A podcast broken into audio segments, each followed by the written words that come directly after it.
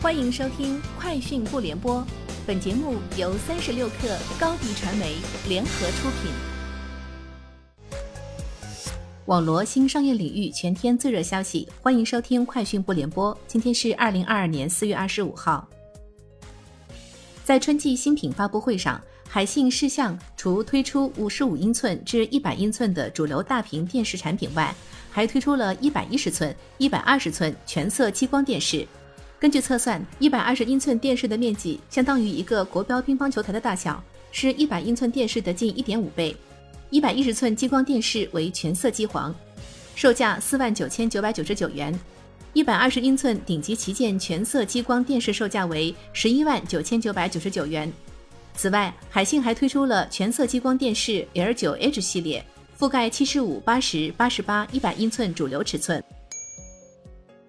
IEEE 计算机协会区块链和分布式记账标准委员会召开全体会议，基于区块链的供应链金融标准正式发布。这是 IEEE 发布的首个面向供应链金融的区块链国标标准。这一标准由蚂蚁集团牵头制定，它定义了基于区块链的供应链金融通用框架、角色模型、典型业务流程、技术要求、安全要求等，可帮助各机构提升企业自身的供应链金融系统标准化水平。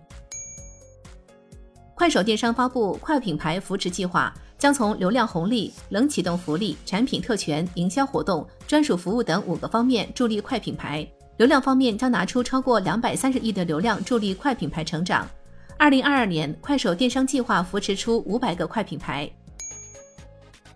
据德国媒体巴伐利亚广播公司报道，宝马公司一位发言人表示，由于芯片等组件的短缺，宝马雷根斯堡的工厂将在本周停产。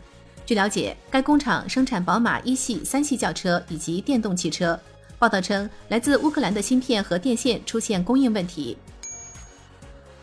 日产公布驾驶辅助技术的研发进展。日产最新的道路实况感知技术融合了下一代高性能激光雷达，雷达和摄像头所感知的信息，车辆可实时准确地探测目标物的形状和距离，以及车辆周边区域的空间结构。车辆可瞬间分析当前状况并进行判断，自动执行避免碰撞的操作。同时，该技术还能探测到远处的减速车流和道路障碍，自动进行车道变更。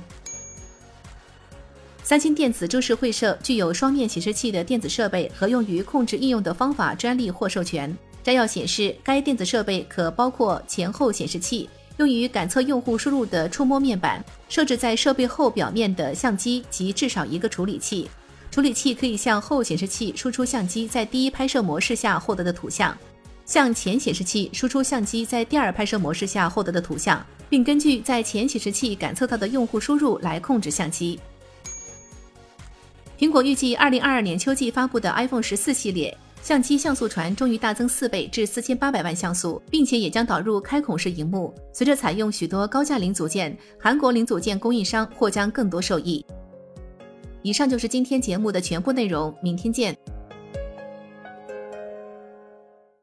你的视频营销就缺一个爆款，找高低传媒，创意热度爆起来，品效合一爆起来。微信搜索高低传媒，你的视频就是爆款。